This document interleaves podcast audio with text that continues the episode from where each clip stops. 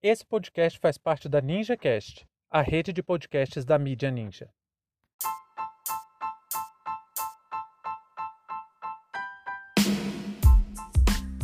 Bolsonaro aciona o STF contra verba para escolas públicas. Sejam bem-vindos e bem-vindas ao seu plantão informativo com análise e opiniões a partir de uma perspectiva histórica. Eu sou Arnaldo de Castro, em conjunto com Brenda Salzman, e hoje é dia 7 de julho de 2021.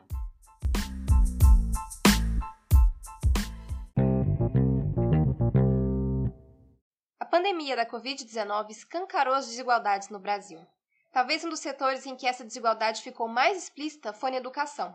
Estudantes de escolas públicas, mesmo depois de um ano de suspensão das aulas, permanecem com dificuldade de acesso à internet e praticamente nada foi feito para conter essa grave defasagem. Sabendo dessa realidade, o Congresso Nacional aprovou um aporte de 3,5 bilhões de reais para modernizar as escolas públicas e garantir internet de qualidade para as unidades educacionais. No entanto, o governo federal alega não haver espaço orçamentário para garantir o investimento. Olha, tem coisa que é muito difícil explicar, muito, muito difícil e tem outras que eu simplesmente não consigo entender.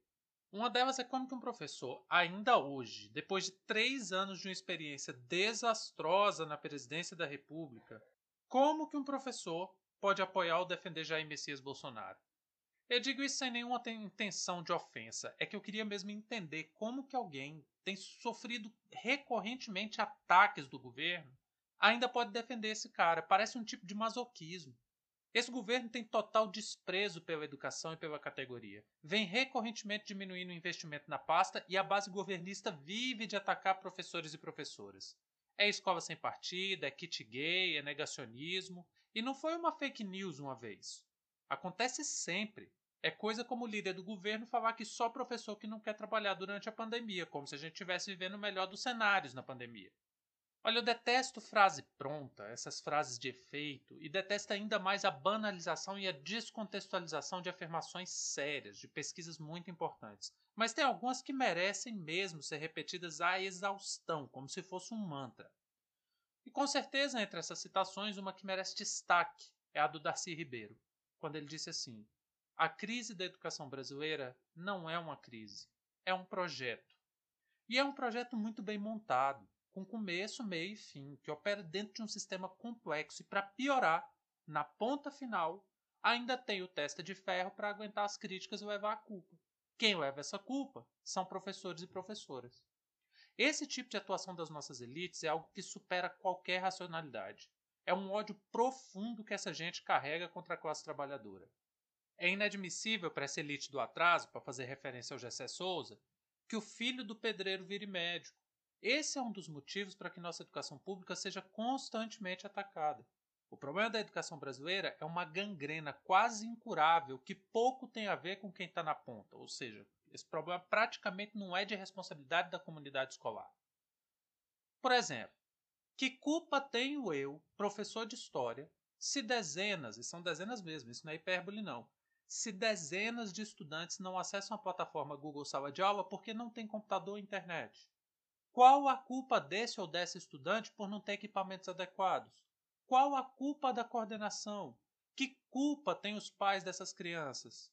Nós todos estamos, cada um à sua maneira, claro, cada um em uma instância totalmente diferente, mas nós todos estamos vivendo, na prática, o resultado de um país extremamente desigual que abandona seu povo e não aceita uma educação que transforme vidas. Aí, quando a gente fala que isso é um projeto das elites, as pessoas ficam sem entender muito bem. Mas Jair Messias Bolsonaro, ó, se existe, se existe, vou repetir de novo, se existe alguma coisa boa de ter esse homem na presidência, se é que existe algo de bom, é que toda a atuação da direita brasileira fica muito bem demonstrada.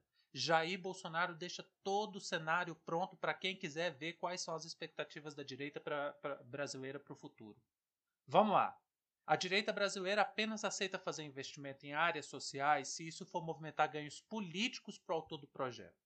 Nesse sentido, para o Bolsonaro, esse projeto de expansão da cobertura digital para as escolas públicas é péssimo, porque vai ser um repasse direto para estados e municípios. E, claro, com toda a perseguição que ele tem feito ao longo do último ano contra prefeitos e governadores, a última coisa que um deles vai fazer, e com razão, é creditar esses repasses ao governo federal. Até porque os repasses vão acompanhar diversos fatores, como número de matrículas, número de professores. Então, isso vai ser muito mais um capital político de prefeitos e governadores do que do governo federal. O problema já começa aí. Além de não aceitar qualquer descentralização de competências com recursos federais, porque isso não vai ajudar eleitoralmente, Bolsonaro mostra que o projeto é mesmo de sucatear a educação ao máximo, até a pasta não aguentar mais.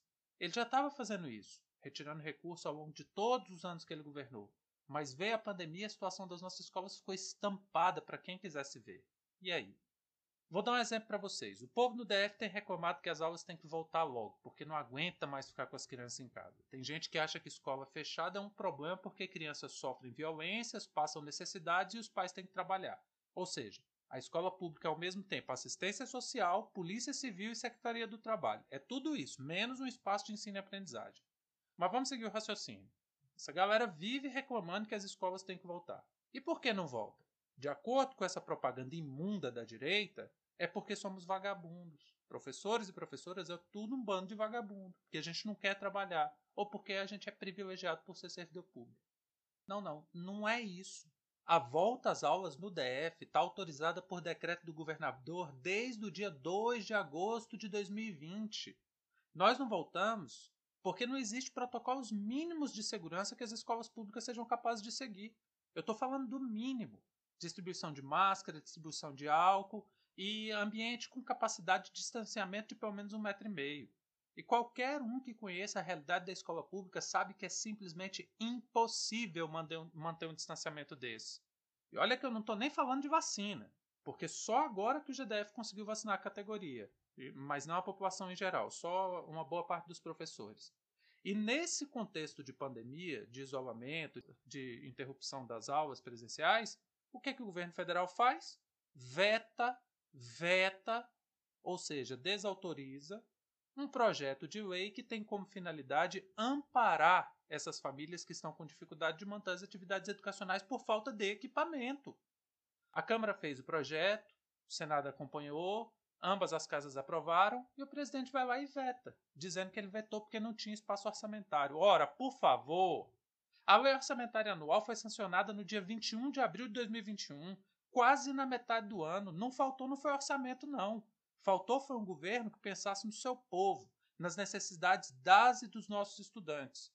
Engraçado que a distribuição de emendas parlamentares, o aumento dos privilégios para militares, isso aí tudo está previsto na LOA.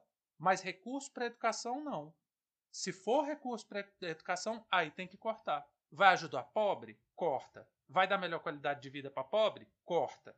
Aí, não satisfeito em ter seu veto derrubado pelo Congresso Nacional, Agora, o advogado-geral da União, o André Mendonça, o homem terrivelmente evangélico que o Bolsonaro quer emplacar como ministro do STF, enviou uma ação direta de inconstitucionalidade contra essa lei. Vejam bem, é aquela lógica do cair atirando. Se é para ferrar a educação dos mais pobres, Bolsonaro recorre até ao STF que ele gosta tanto de criticar.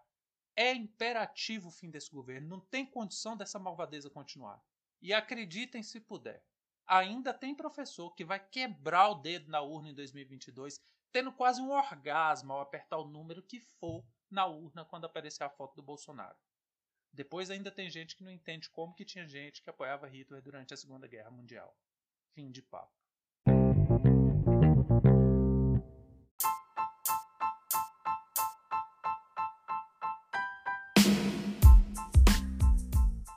Entre tantos fatos que nos cercam e com a velocidade de informações a que estamos submetidos, essa foi nossa escolha para o destaque de hoje.